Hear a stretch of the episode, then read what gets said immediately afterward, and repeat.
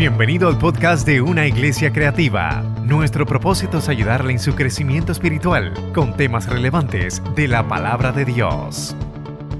Vamos a buscarla en nuestra Biblia en Mateo capítulo 2, del 1 al 11, al 11 perdón, y voy a estar enfatizando en el verso 11, pero vamos a tocar todo eso, todos esos versículos. Mateo capítulo 2, del 1 al 11.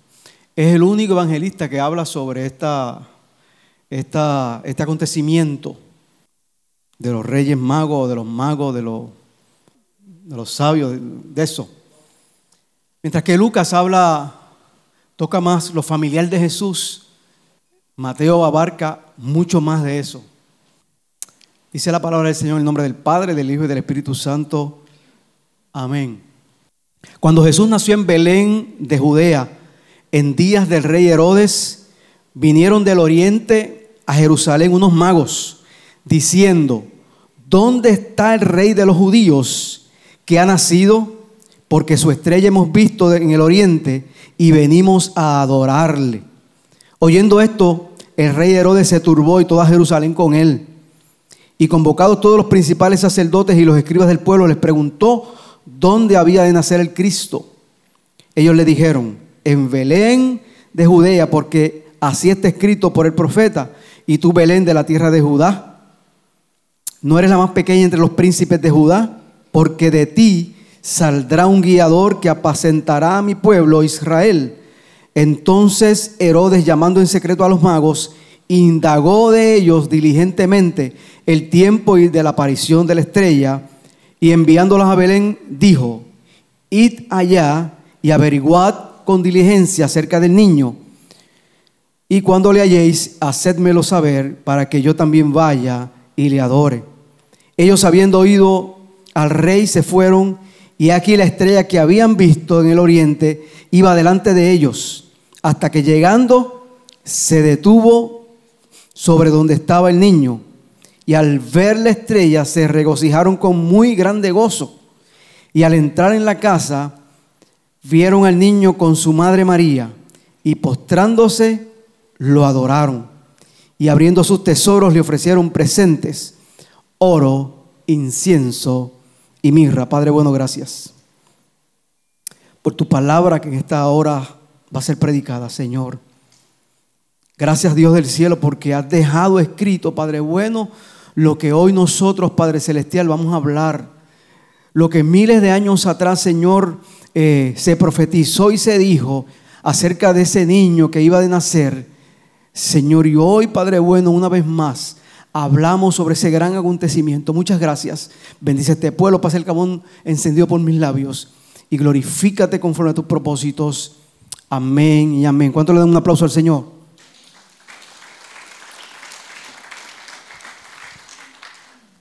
Vamos a estar hablando sobre adoremos al Rey. Adoremos al Rey. El mensaje en esta. El monitor no sirve. No está apagado.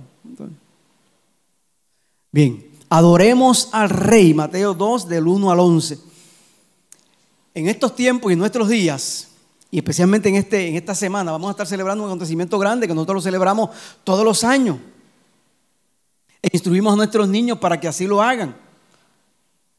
Y es la llegada de los que nosotros le llamamos los tres reyes magos, ¿verdad? Gracias, Eleazar. Le llamamos los tres reyes magos y ahí vamos a estar hablando de si en realidad son reyes, fueron reyes, si en realidad fueron magos, qué fue lo que pasó, por qué ellos vinieron, por qué eh, todas estas cosas pasaron, por qué tenían que venir, por qué tenían que ir donde el pesebre, por qué, por qué, por qué, por qué. Todo eso es porque vamos a estar hablando en esta mañana, hermanos. Y vamos a aclarar algunos de ellos adoremos al rey. Eso fue lo que fueron a hacer los, los magos o los reyes a ese, a ese lugar en Belén de Judea. Y cuando hablamos de adoración en el griego, es proscuneo. Repítanlo, proscuneo. Ese es en el griego. Y ahí vamos a dar un poquito más sobre eso. Que significa besar la mano de alguien, hacer cortesía, hacer reverencia, el acto de tributar homenaje. Hay otra palabra más que es reverenciar, la palabra griega semonai, reverenciar con fuerte sentimiento de temor reverencial. La treulo, esa es otra palabra, servir, rendir servicio religioso y homenaje. Y Eusebeo, Eusebeo, actuar piadosamente hacia alguien. Pero hoy vamos a hablar de lo que los reyes allí o los magos fueron a hacer, que es que proscuneo, hacer cortesía, hacer reverencia. Cuando dice la Biblia que, que, que cuando nació Jesús en Belén de Judea, vinieron unos, eh, unos magos del oriente diciendo, ¿dónde está el rey de los judíos? Porque la estrella hemos, visto y venimos a proscuneo, a adorarle. Amén. Si es que esta costumbre, hermano, de los reyes, esta costumbre hacia los reyes, viene de mucho tiempo atrás, más o menos para el del siglo V antes de Cristo. Esto era un acto ritual. Y quiero hablarles de esto, hermanos, porque es importante que nosotros entendamos que vamos hoy, vamos a estar hablando acerca de la adoración a quién? Al rey. ¿Qué se acostumbraba? ¿Qué, había? Porque estos, estos magos, estos reyes vinieron y le ofrecieron todo eso que le ofrecieron. Pues una de las cosas que se le ofrecía a los reyes precisamente era qué? oro. Pero este acto ritual de inclinación ante los monarcas es muy antiguo y generalmente viene del área o de origen oriental. Es bueno que sepamos eso. En el griego, como les dije ahorita, se llama proskinesis, que viene de la palabra formada pros, que es hacia, y quineo, que es besar, un saludo ritual que los persas en aquel tiempo le hacían a su rey hacer reverencia. La Real Academia Española habla sobre la reverencia y tiene dos definiciones. Tuvo que hacer dos definiciones. La primera es respeto o veneración que tiene alguien hacia otra persona. Y la segunda es inclinación del cuerpo como señal de respeto o veneración. Y venerar no es otra cosa que respetar. Eh, eh, ir hacia alguien, ir hacia alguien que, reconocemos como santo y lo respetamos. Por eso es que muchas veces ustedes ven cuando viene, cuando va el, Papa a algún sitio, ¿qué hacen la gente? Besan su mano en señal de reverencia hacia él, ¿verdad que sí? En la Biblia encontramos también muchos ejemplos acerca de, de, de respeto a los reyes y de, de, los regalos que se le presentan. Eh, cuando Salomón llegó a ser rey, recibió muchos presentes, especialmente el presente más solicitado o que más se le dio fue que oro. Dice que Salomón tenía un banco de oro terrible y así pudo construir todas las cosas. Ven, si es que dice la escritura, y vamos ahora a la Biblia, que cuando Jesús nació en Belén de Judea, en tiempos del rey Herodes, así que el rey Herodes el que estaba eh, eh, reinando, así que nos da referencia que, que, fue antes de que el rey Herodes muriera, el rey Herodes murió más o menos como en el año 4 eh, antes, después de Cristo. Así que no hay una fecha exacta tampoco del nacimiento de Jesús, ni se sabe cuándo fue. La Biblia tampoco registra si fue en diciembre o si fue en marzo o fue en abril, el primer mes. Lo cierto es, hermanos, que sí hubo ese acontecimiento y que la Biblia lo registra. De hecho, estuve leyendo eh, de una persona, bueno, dice que es cristiana, pero él dice que tiene datos que apuntan a que eso no sucedió nada. Porque él dice, pastores, porque esa persona dice que si, ese acontecimiento hubiera ocurrido, habían datos históricos. Y ya mismo yo, yo voy a hablarle de datos históricos. Que si eso hubiese ocurrido, eh, los, los magos o los reyes, cuando siguieron la estrella, ellos fueron de un sitio a otro y de, otro sitio a otro. Especialmente fueron de qué? De oriente hacia Jerusalén, ¿verdad? De este a oeste y después dice que fueron al norte, ¿dónde? Fueron a Jerusalén y después bajaron ¿qué? Al sur, a Belén. ¿Ok? No quiero decir que Jerusalén esté en el norte y que Belén esté en el sur. Lo que quiero es, lo que quiero hablar de la trayectoria que ellos siguieron de este a oeste y luego cuando llegaron fueron a, hacia Jerusalén y luego bajaron ¿qué? A Belén. Él dice que eso es que eso no pudo ser así, pero hoy vamos a probar que sí, fue así. Amén. ¿Cuánto lo creen? Síganme. ¿Quiénes eran esos magos o esos reyes? ¿Quiénes eran esos magos? Y le pregunto, no, me contesten, ¿eran reyes o eran magos? ¿Eran reyes o eran magos? No te me puse así a con el pastor. ¿Pastor qué eran, reyes o magos? en realidad eran magos, pero era un tipo de magos, no era cualquier mago. ¿Ok? Y ahí vamos a hablar sobre esos magos. Así que esos magos llegan a Jerusalén, y ahí me lo explico, no se, no, no se impacienten. Me dieron cinco minutos de introducción y media hora de predicación. Vamos a ver si se da. Llegan a Belén. Belén era, era la ciudad ancestral de David. Y como iban a hacer un censo, Herodes eh, maquinó hacer ese censo para cobrar qué? más eh, contribuciones al pueblo, impuestos, pues cada uno tenía que volver a su tierra natal. Así que José, que había desposado a María, tenía que ir con quién? Con María a la ciudad de qué? De sus padres. Y tuvo que atravesar mucho tiempo, muchas millas, para llegar de donde estaba hacia Belén. Belén es una ciudad pequeña, dice la escritura. Le llamaban en antigüedad, en tiempos antiguos, Éfrata, por eso es que la Biblia habla en, en, Miqueas, habla sobre Éfrata.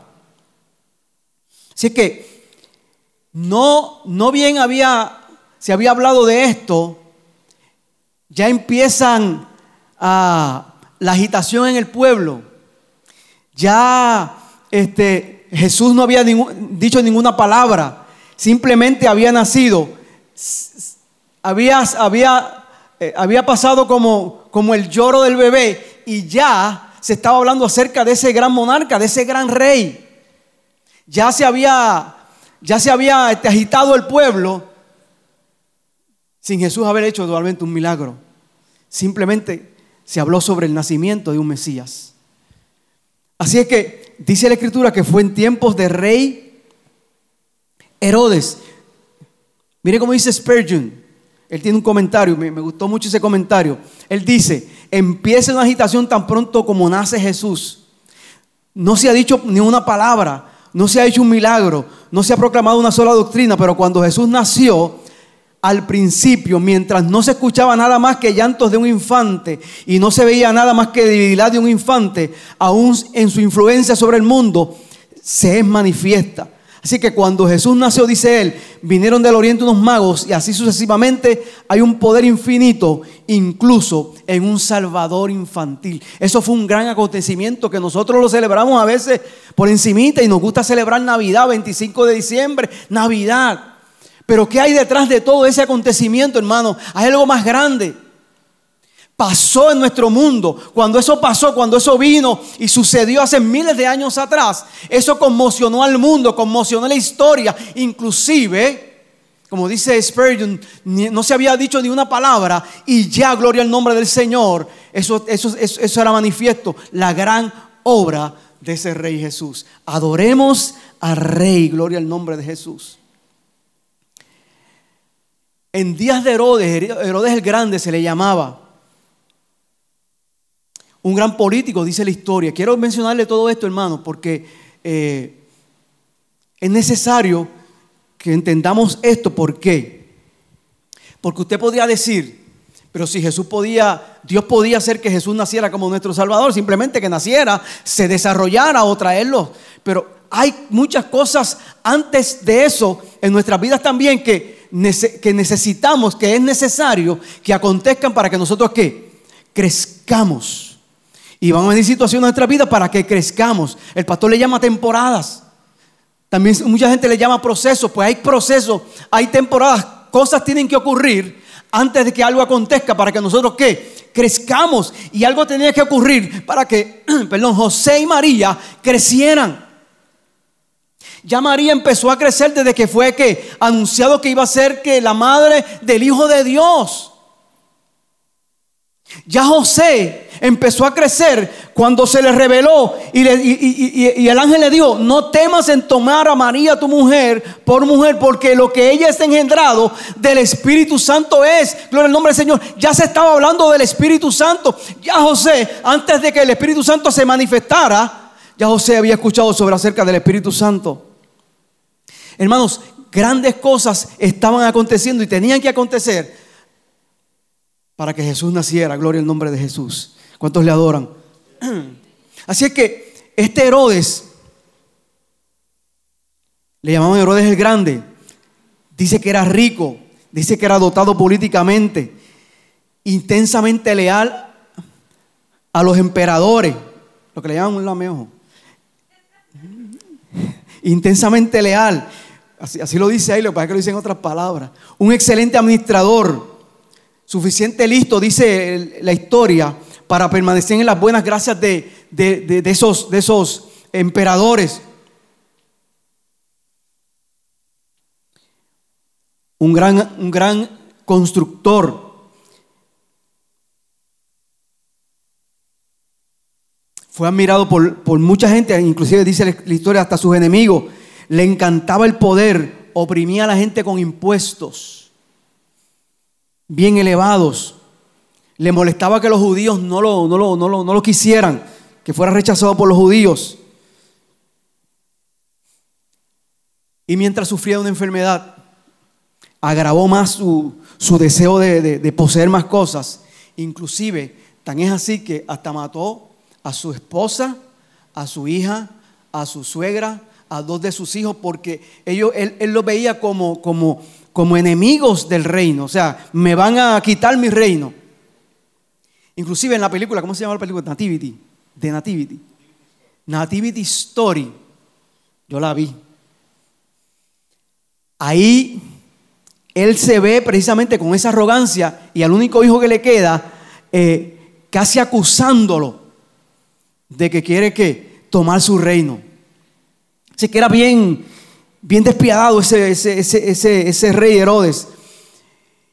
Y precisamente se enfrenta ante la situación de que unos magos vinieron, unos magos vinieron del oriente, proclamando y diciendo, ¿dónde está el rey de los judíos que venimos qué? A adorarle. Dice que, ya vimos hablar sobre eso, vinieron del oriente. Vinieron del oriente unos magos. ¿Quiénes eran esos magos? ¿Quiénes eran esos reyes? Les dije ahorita que eran qué? Unos magos, ¿verdad que sí? Ya lo establecimos, eran unos magos. La palabra es una palabra griega de antiguo, es magoi. Magoi con i de punto al final. Magos o sabios.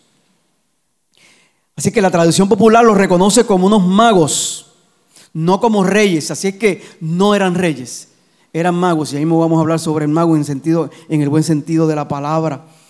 Magoi, una palabra de origen, muchos le, dicen que es de origen babilónico, dice que, otros dicen que origen griego. Esta palabra identificaba, hermanos, a personas influyentes de esa época. Se le conocía como gente, como administradores, como consejeros, como maestros, como sacerdotes, como médicos, videntes, intérpretes de sueños. Eso eran esos magos. O sea, no era nadie que hiciera magia o trucos de magia como nosotros conocemos un mago realmente, ¿verdad que sí? Así que ese que le llamaban magos, por eso es que Mateo lo especifica. Recuerden que Mateo escribe quién. ¿A quién le escribe Mateo? ¿A quién le escribe Mateo? ¿A qué? A los judíos. Y él está hablándole claramente, le dice, eran unos magos que vinieron de Oriente. Él deja claro eso. La palabra eh, clave es esa. Dice que viajaron muy distante. Yo estuve viendo la película. La película aclara muchas cosas que tal vez no vemos en las escrituras. pero que pueden, pudieron haber sucedido así. Ellos eh, hablando sobre, sobre este, el acontecimiento y, a través de, un tipo de lupa, ellos veían las estrellas y empezaron a calcular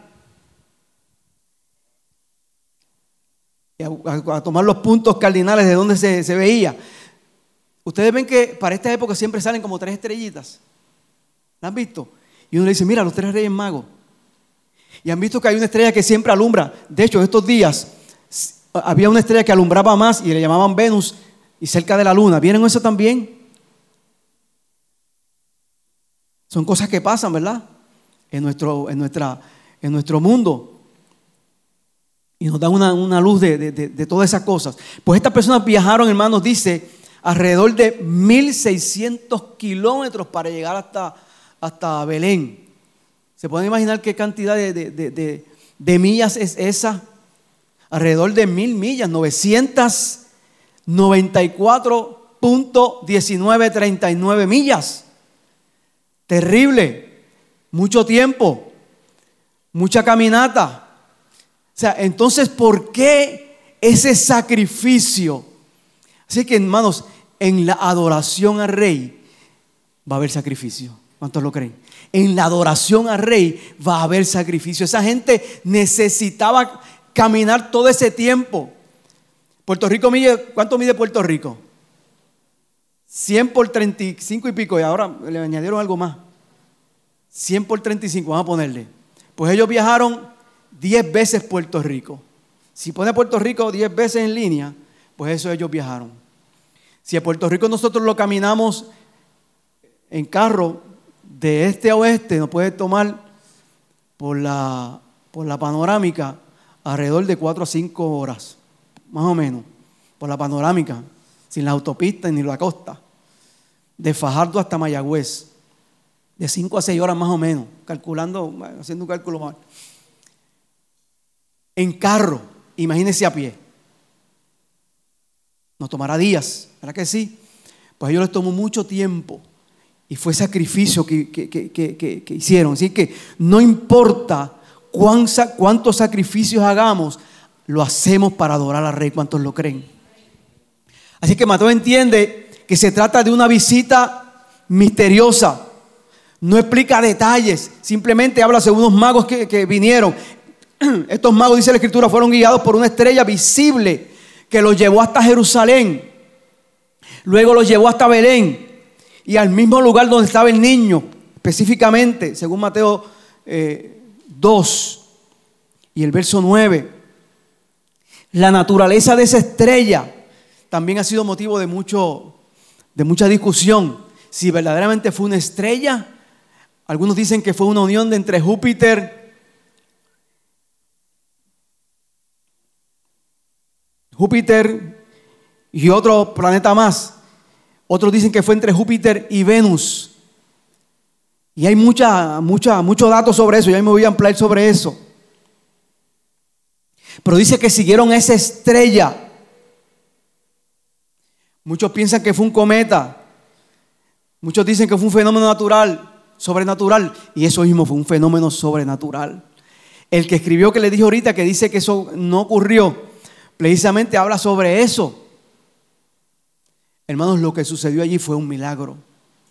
Lo que sucedió en los cielos fue un milagro. Si se unieron dos planetas o se unieron tres planetas, eso fue un milagro. La cuestión fue que pasó. La cuestión fue que ahí en la Biblia lo dice escrito. Si no, estuviese, escrito en la Biblia, si eso no hubiese pasado, no estuviera escrito en la Biblia. Si es que pasó ese acontecimiento, es algo cierto. Amén.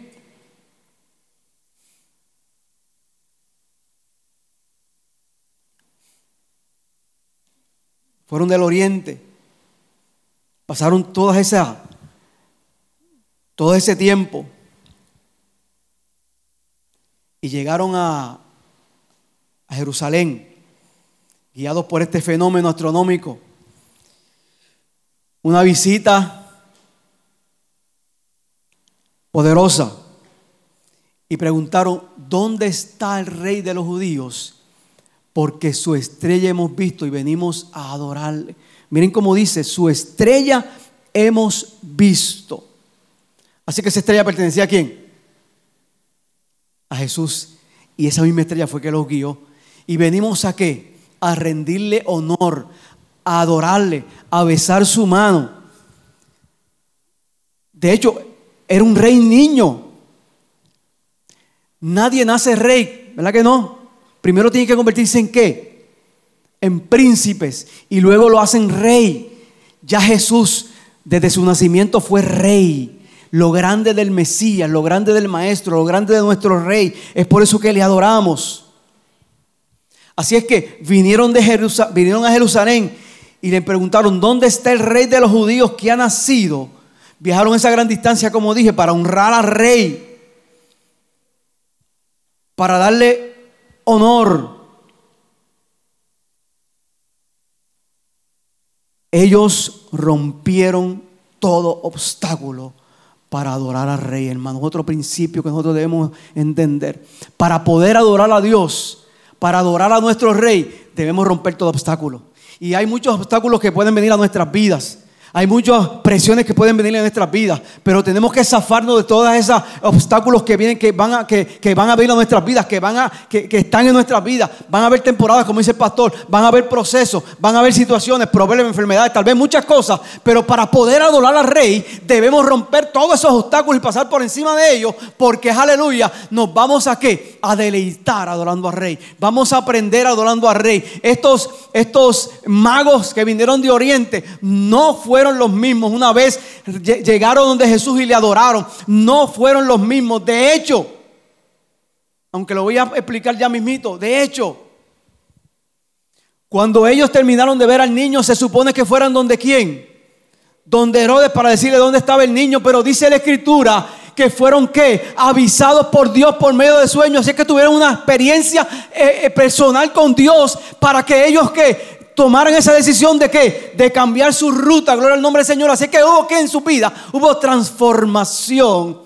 Cuando nosotros adoramos al Rey, va a haber transformación cuando lo creen. Va a haber transformación, hermano. Pero tenemos que adorarle con todo nuestro corazón. Así que eso pasó. Rompieron todo obstáculo.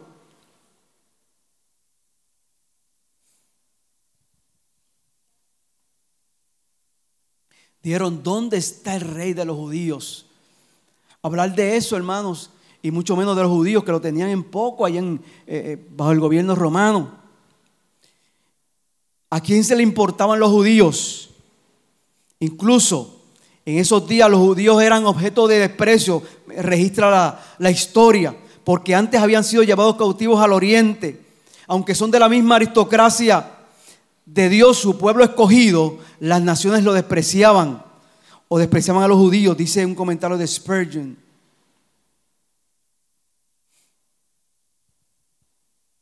Porque la estrella hemos visto y hemos venido a adorarle, gloria al nombre del Señor. Y hemos venido a adorarle. Como dije ahorita, se creía que era la fusión entre Júpiter y Saturno.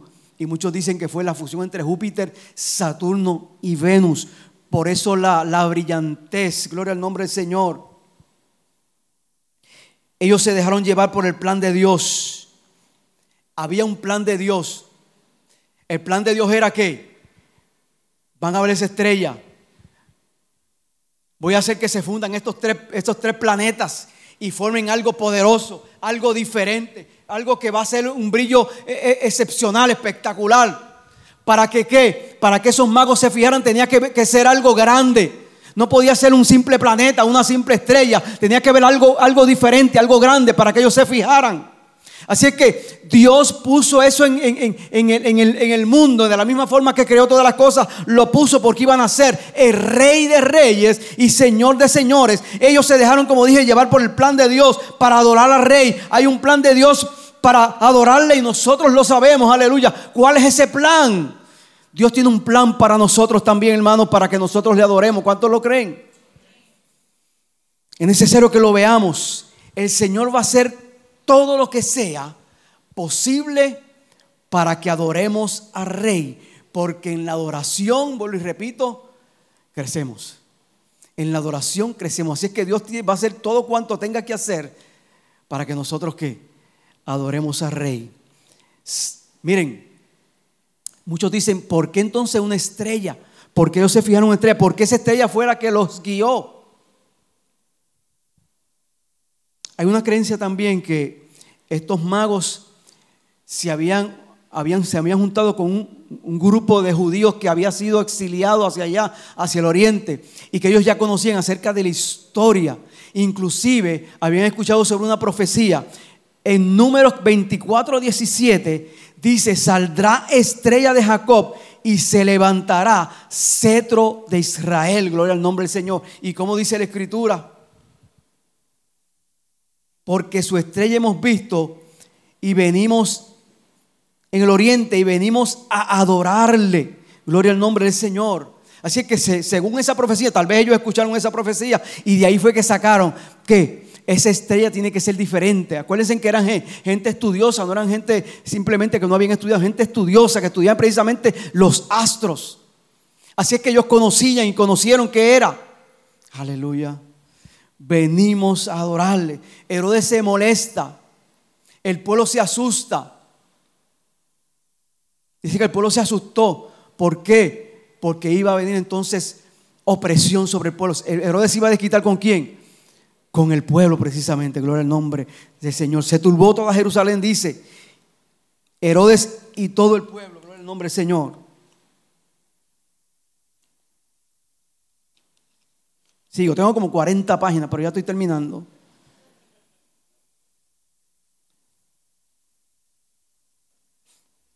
La profecía decía bien claramente, porque ellos le preguntaron, ¿Dónde está el rey de los judíos que venimos a adorarle y demás?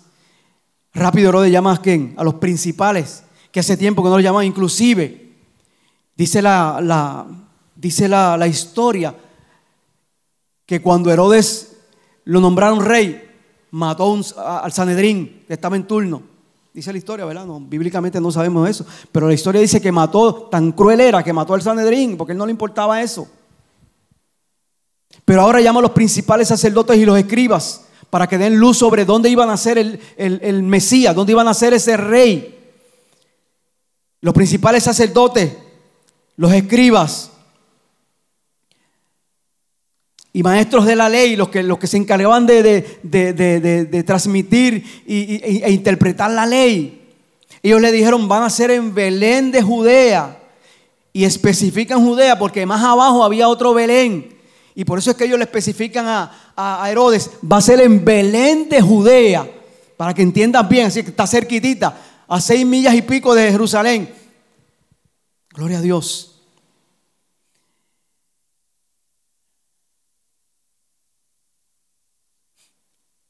Herodes intenta decirle a los magos que cuando le encuentren me avisan para yo también adorarle. Hacérmelo saber para que yo también vaya y le adore. Y es que entonces viene ahí lo que nosotros hoy celebramos. Una enseñanza más, hermanos. Dios te mostrará el camino nuevamente para adorar al rey. ¿Qué pasó con estos magos? Llegaron hasta Jerusalén porque dejaron de ver la estrella, pero ya venían de en camino. Dejaron de ver la estrella. Al dejar de ver la estrella, pues fue que entonces fueron a Jerusalén. Creían que habían llegado. Por eso preguntaron. Es que vimos su estrella y venimos a adorarle. ¿Dónde es que está? Ustedes saben dónde nació, eh, cómo está. Como dijo el pastor ahorita, la historia también dice que ya habían pasado varios meses. Ya Jesús no estaba en el pesebre. Inclusive no se menciona, o Mateo no menciona a José, porque también dice la historia que José no estaba en ese momento en la casa. Se encontraba el niño con quién? Con María. Así que todo lo que había acontecido, eh, la Biblia no registra nada de esos datos, pero todo lo que había acontecido cuando los ángeles fueron, ya eso había pasado. Ahora le tocaba a quién? A los magos estar con Jesús a solas. Por eso es que ellos preguntan, su estrella hemos visto, de momento desapareció la estrella. Y ellos no pudieron seguirla. dice que una vez reanudaron el camino, vieron la estrella que los guió hasta dónde? hasta donde estaba el niño. Y dice la historia. ¿Cuántos creen en la historia? Está ahí para que nosotros la, que esa estrella se posó y que su brillo, puede ser cierto, puede ser que no, pero su brillo llegó hasta donde estaba el niño, hasta su cabeza. Gloria, gloria a Dios. Es por eso que estos magos llegaron justamente derechito. ¿Qué es Siri ni qué Siri? Siri, llévame. No. Directito, una estrella. Aleluya. Dios te mostrará el camino nuevamente para adorar al Rey. Yo hice una encuesta para este, para hablar sobre esto, hablando el pastor y yo. ¿Qué tú crees, pastor? ¿Qué tú le regalarías al niño si fueras allá al, al pesebre? Nani. Y entonces convoqué a varias gente que me dijeron lo siguiente. Audio. Yo le regalaría a... Tíralo otra vez. Yo le regalaría a Jesús ropa limpia. Ropa limpia. Yo le regalaría a Jesús un carrito de juguete. Yo le regalaría a Jesús una pelota de fútbol. ¿Qué, qué le regalaría a Jesús? Le regalaría cobijas, pero también le puedo regalar servicio, visitar a un enfermo, visitar un confinado, orar por un enfermo, orar por un confinado, llevarle un regalo a alguien que necesite, porque tuve hambre y me diste de comer, tuve sed y me diste de beber. De eso se trata. ¿Qué, qué le regalaría a Jesús? Pues yo le regalaría un portador de bebé para que esté pegadito a mi corazón y con cada latido de mi corazón sienta la adoración que emana de mi corazón hacia Él. Para tenerlo a donde quiera que voy y a donde quiera que yo esté. Eso le regalaría a Jesús. ¿Qué, qué le regalaría a Jesús? Le regalaría un abrigo de lana para que pueda estar caliente en las noches de frío. Pero también les, les regalaría mi voz para poder llevar el mensaje de amor a toda la humanidad. Eso les regalaría a Jesús. Amén. Poderoso, ¿verdad?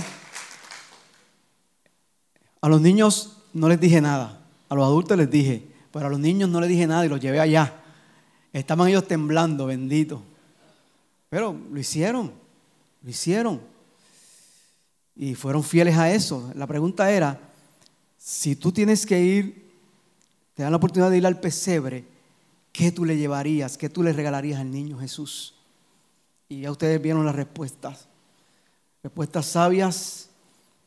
Bueno, un balón de baloncesto, un balón de, de, soccer. Eso está bien porque él iba a ser niño. Y como niño jugó, ¿verdad que sí? qué tremendo, qué tremendo. Dice la escritura que llegaron donde estaban niños, el niño, perdón, verso 11. Al entrar en casa vieron al niño con su madre María y postrándose le adoraron. Habían pasado, como les dije, ya varios meses. Llegaron donde estaba el niño, se postraron. Eso era lo que hacía que al rey, dice que se postraron. Y ahí que le adoraron.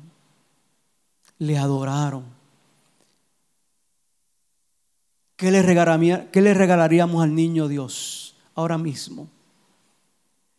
Que nosotros constantemente tenemos que regalarle a nuestro Dios, sino nuestra adoración. Eso es lo que Él quiere. Nuestra devoción y nuestra adoración. Y que nuestra adoración sea que fiel. Te adoramos, Señor. Y cuando nos inclinamos o cuando nos, arrodillamos, le estamos diciendo, Señor, te respeto. Respeto tu autoridad, respeto quién eres, respeto lo que tú me amas. Te amo, te adoro, Señor. Voy a ti con reverencia. Tú te lo mereces, tú mereces toda gloria y toda honra. Eso es lo que hacemos cada vez que nos arrodillamos.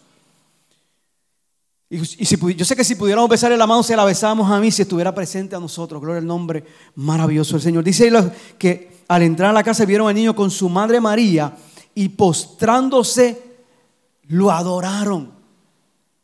Número uno, se postraron como dije. Número dos, le adoraron.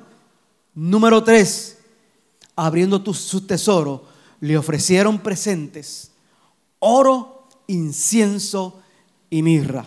Nani, por favor.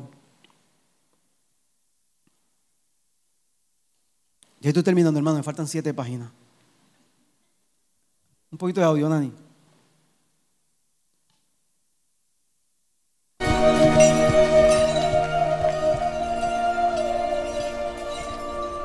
En el culto de Navidad, el pastor puso esa toma. Y de ahí es que viene la inspiración de este mensaje. The greatest of kings, born in the most humble of places.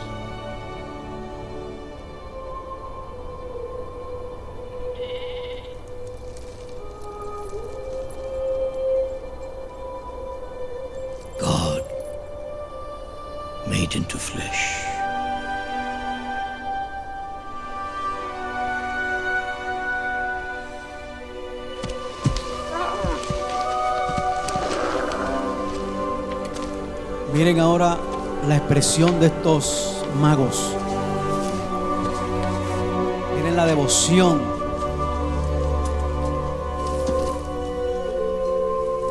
Y lo que le dicen.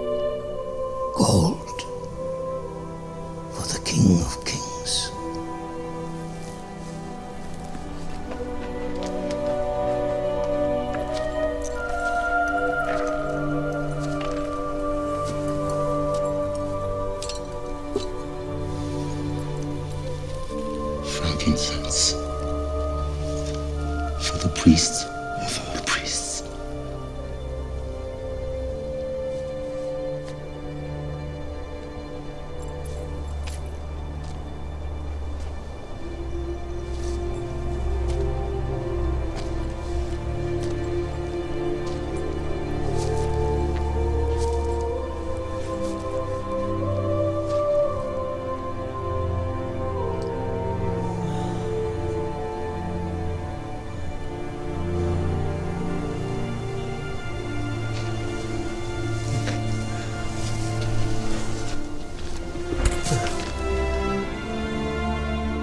gift of myrrh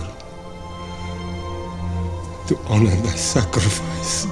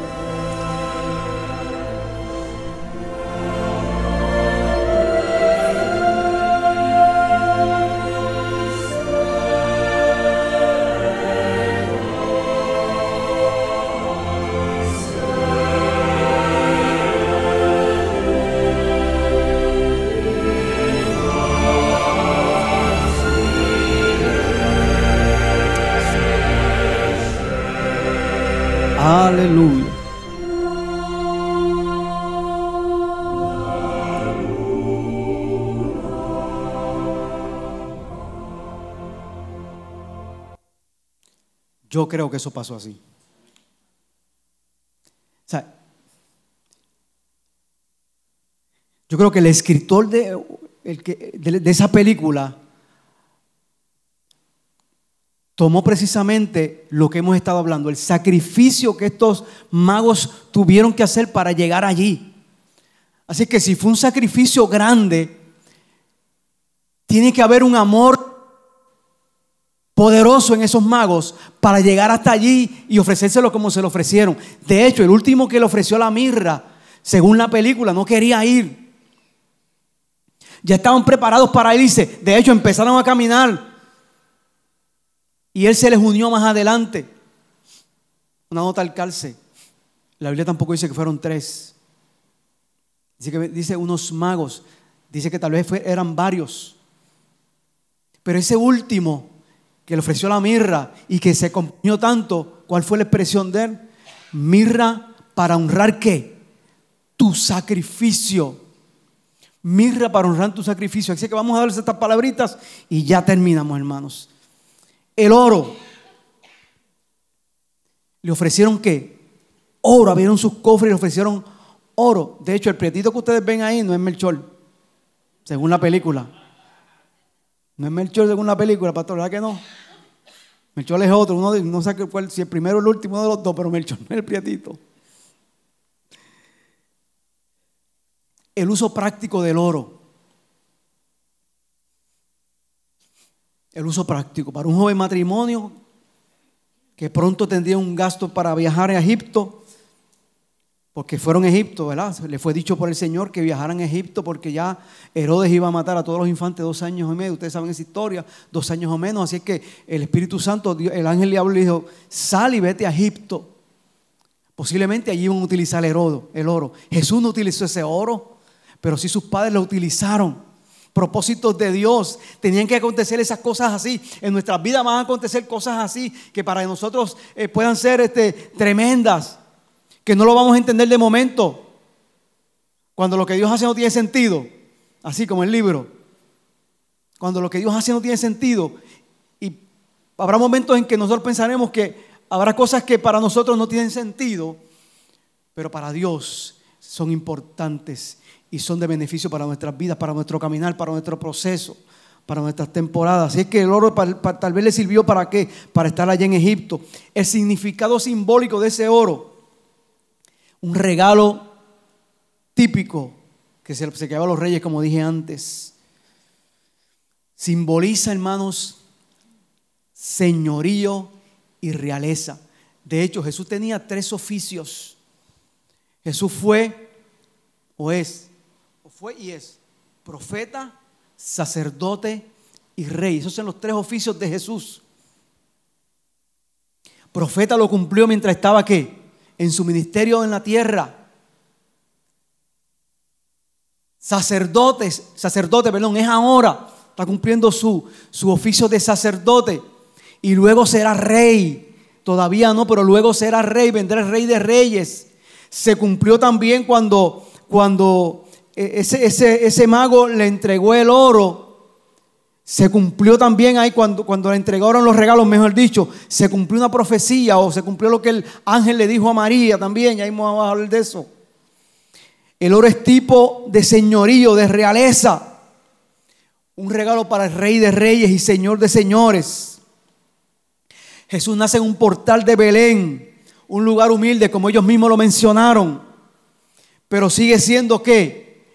El rey, sigue siendo el rey se cumple lo que, eh, como les dije, lo que le dijo el ángel a María, capítulo 1 de Lucas. Así lo tienes, Nani, 33 y 34.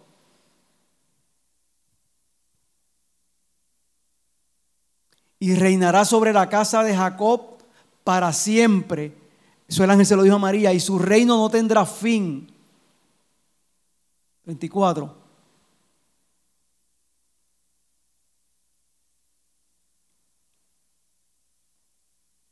24, Nani. ¿Lo tienes? Gloria a Dios.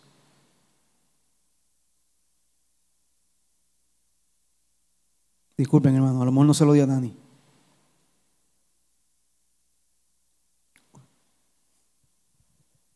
Ok, entonces María dijo al ángel, yo creo que era el 32, perdón, Nani. Yo lo busco aquí, tal vez. Gracias, ah, María, la maravilla de... Esta será grande, este será grande y será llamado Hijo del Altísimo. Y el Señor Dios le dará el trono de David, su padre, y reinará para siempre. Gracias, Nadie. Se cumple la profecía. Iba a ser rey. Reinará sobre la casa de David, su padre. De hecho, viene del linaje real. Jesús viene de ese linaje real.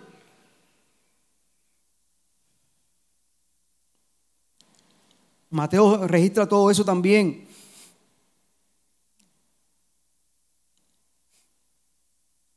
El niño Jesús, Dios hecho carne, eso fue lo que, lo que dijo el, el mago al darle el oro. El niño Jesús, Dios hecho carne, vino a ser rey de Israel, además salvador de toda la humanidad. Por eso, en calidad de rey, recibe el oro. El incienso, que fue el otro de los regalos, es un homenaje a su divinidad. Homenaje a su divinidad. El uso práctico del incienso. Además de, ser un, eh, de un gran valor monetario, el incienso se usaba como perfume y fragancia en aroma dulce. Significado simbólico del incienso. Proviene de la resina de un árbol dulce y se usaba en la ordenanza de sacerdotes. Cuando se ordenaba un sacerdote se utilizaba para ungirlo. Eso está en Levíticos 2.1. Y en aceite para ungir los sacerdotes, por lo cual representa que el sacerdocio de Jesús. Así que estos, estos magos cuando fueron a Jesús a entregarle sus regalos y a adorarle de antemano, ya les fue revelado, tal vez no revelado, pero ya ya conocían los oficios de Jesús y lo que él iba a hacer por nosotros, que él iba a ser rey. Por eso es que cuando ellos, ellos dicen, venimos a adorarle, ¿dónde está el rey de los judíos? Porque venimos a adorarle. Y el regalo típico para un rey era el oro. Luego la, mis, la mirra o el incienso para reconocer que que iba a ser sacerdote también, gloria al nombre del Señor, sacerdote. ¿Qué hacía el sacerdote en el, en el tabernáculo? Tenía varias partes del tabernáculo. El sacerdote hacía dos cositas. Una vez al año quemaba el animal, amarraba el animal en el, en el incensario. Mejor dicho, en el altar de sacrificio. Amarraba el animal por los, los cuatro cuernos que habían. Ahí lo, de, lo degollaba. Sacaba la sangre y con esa sangre iba directamente hasta dónde? Hasta el lugar santísimo para expiar los pecados del pueblo. También había otra forma. El sacerdote todos los días iba a quemar qué? Incienso. ¿En señal de qué? De las oraciones agradables a Dios. Entraba al tabernáculo, había la fuente, la, fuente tenía agua constantemente, tenía cristales o espejos para que el sacerdote cuando viera, simbólicamente viera su condición que de pecado, lavara su rostro, lavara sus manos y entrara directamente al lugar santo, quemara el incienso en el altar del, incienso, en el incensario de oro, lo quemaba. Y eso era que alabanzas y adoración a Dios, aleluya, y las oraciones de los santos. Todo tiene un propósito en la Biblia, todo tiene un propósito en, el Evangelio, hermanos. Así es que cuando los magos fueron y le ofrecieron incienso, estaban diciendo, tú vas a ser sacerdote.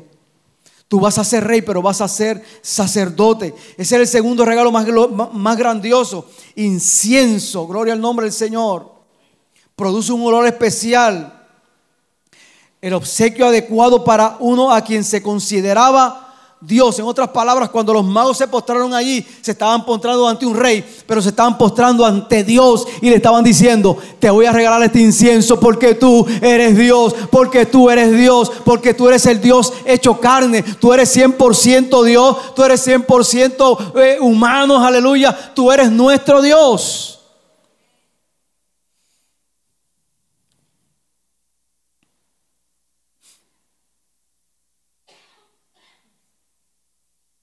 Por tanto, el regalo del incienso es una prueba de la divinidad de Jesús.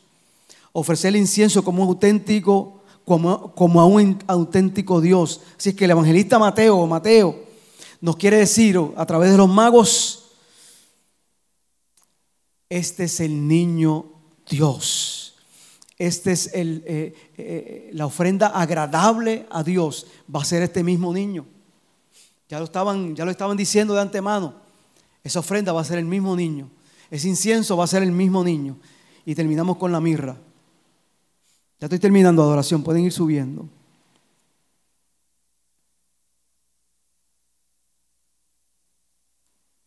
El uso práctico de la mirra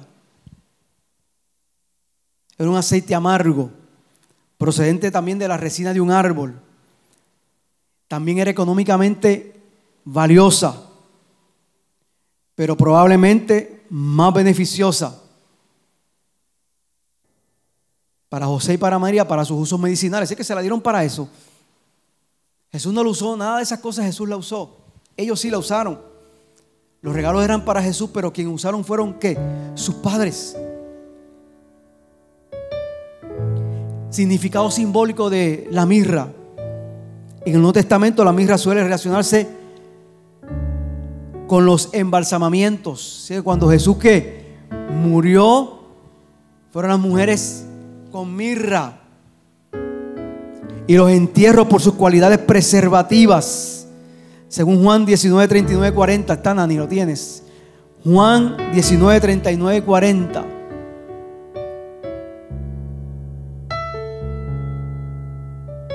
Te lo di, Nani.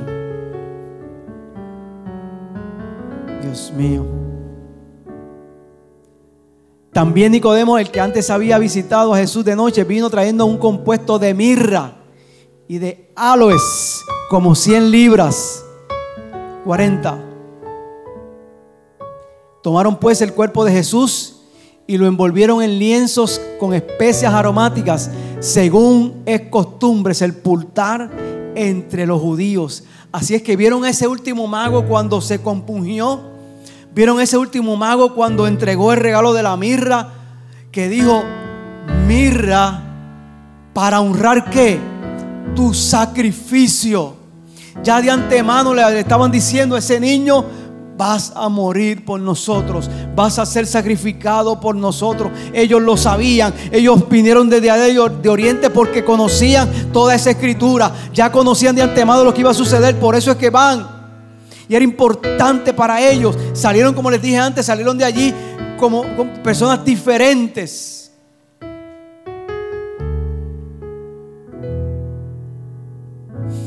Simbolizaba la amarga copa que iba a pasar Jesús. Ese tercer regalo de la mirra nos puede dar a nosotros perplejos, ¿verdad que sí, hermano?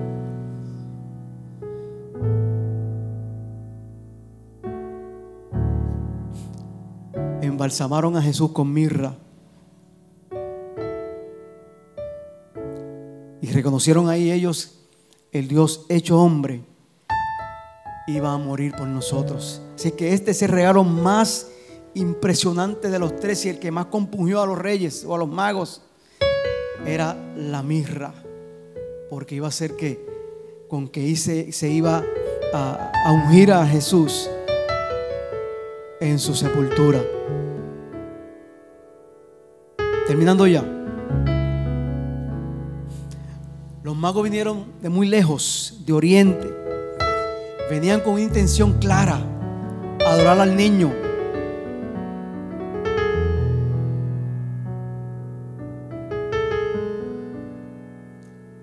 Si solamente se adora a Dios, entonces la idea de los magos de ofrecer regalos a los niños era fruto de qué? De esa adoración. Así que esos regalos fue fruto de qué? De la adoración. Yo te voy a adorar, pero tengo unos frutos que darte. Cuando nosotros vamos a adorar a Dios, debemos ir con fruto. Por eso la pregunta, por eso la pregunta Nilda, yo le voy a ofrecer esto. Por eso la pregunta Luis, yo le voy a ofrecer esto. Por eso la pregunta a Glenda, yo le voy a ofrecer mi voz. Cuando vamos, aleluya, a adorar al Rey, ¿qué vamos a decirle, Señor? Yo te vengo a adorar, pero te vengo a ofrecer algo. Te vengo a ofrecer algo. Esto va a ser mi regalo. Gloria al nombre del Señor. Te vengo a traer este presente, Señor. Toma mis manos. Señor, te vengo a adorar, pero como dijo Glendy, toma mi voz. Te vengo a adorar, Señor, pero te, te estoy diciendo, dame el ministerio de las cárceles, Señor. Te voy a adorar, Señor. Me postro ante tu presencia y te alabo. Pero, Señor, te vengo a decir que, que quiero hacer algo por tu obra. ¿Qué voy a hacer, Señor? Aleluya.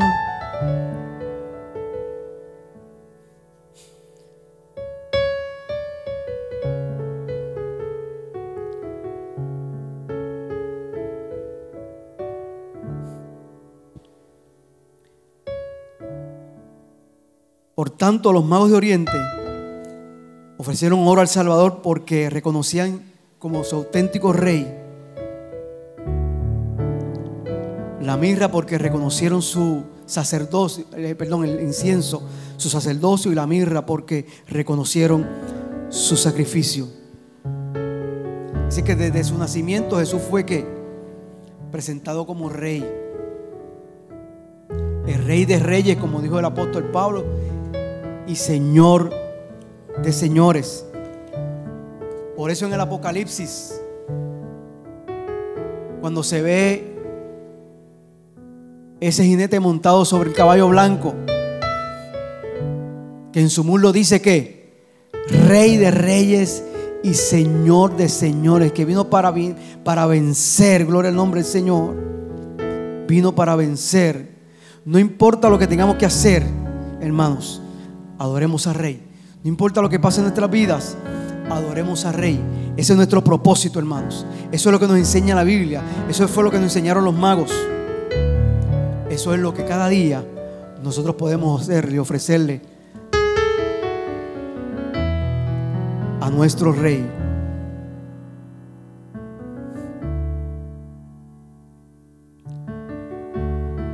Ya termino, adoración, base.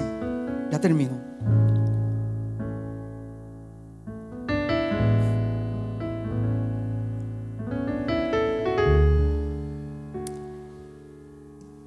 Mire cómo dice un escritor, se lo quiero leer a sí mismo, como un poemita. Hoy el mago llorando encuentra en la cuna aquel que resplandeciente buscaba en las estrellas. Hoy el mago discierne con profundo asombro lo que allí contempla. El cielo en la tierra, la tierra en el cielo, el hombre en Dios y Dios en el hombre. Y aquel que no puede ser encerrado en todo el universo incluido en un cuerpo de niño. Y viendo los magos, cree y no duda y lo proclama con sus dones místicos, el incienso para Dios, el oro para el rey y la mirra para el que ha de morir. Postrándose le adoraron y luego reciben la revelación de que se vayan porque ya han cumplido su propósito. Adoremos al Rey, hermanos. Entendamos ese verdadero significado. Y el jueves, cuando pongamos los regalos, pensemos qué le voy, qué presente le voy a dar yo a Jesús. ¿Qué presente yo le doy a Jesús? Adoración. Por favor.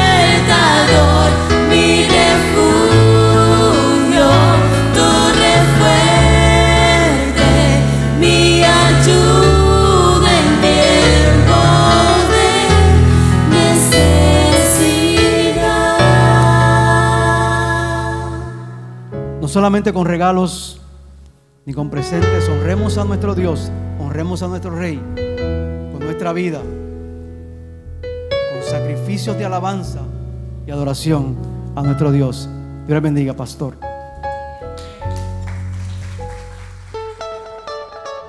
Gracias por escuchar nuestro podcast. Para conectarse con nosotros, siga nuestra página web, unaiglesiacreativa.com o en Facebook, Una Iglesia Creativa, donde hay un lugar para cada miembro de su familia.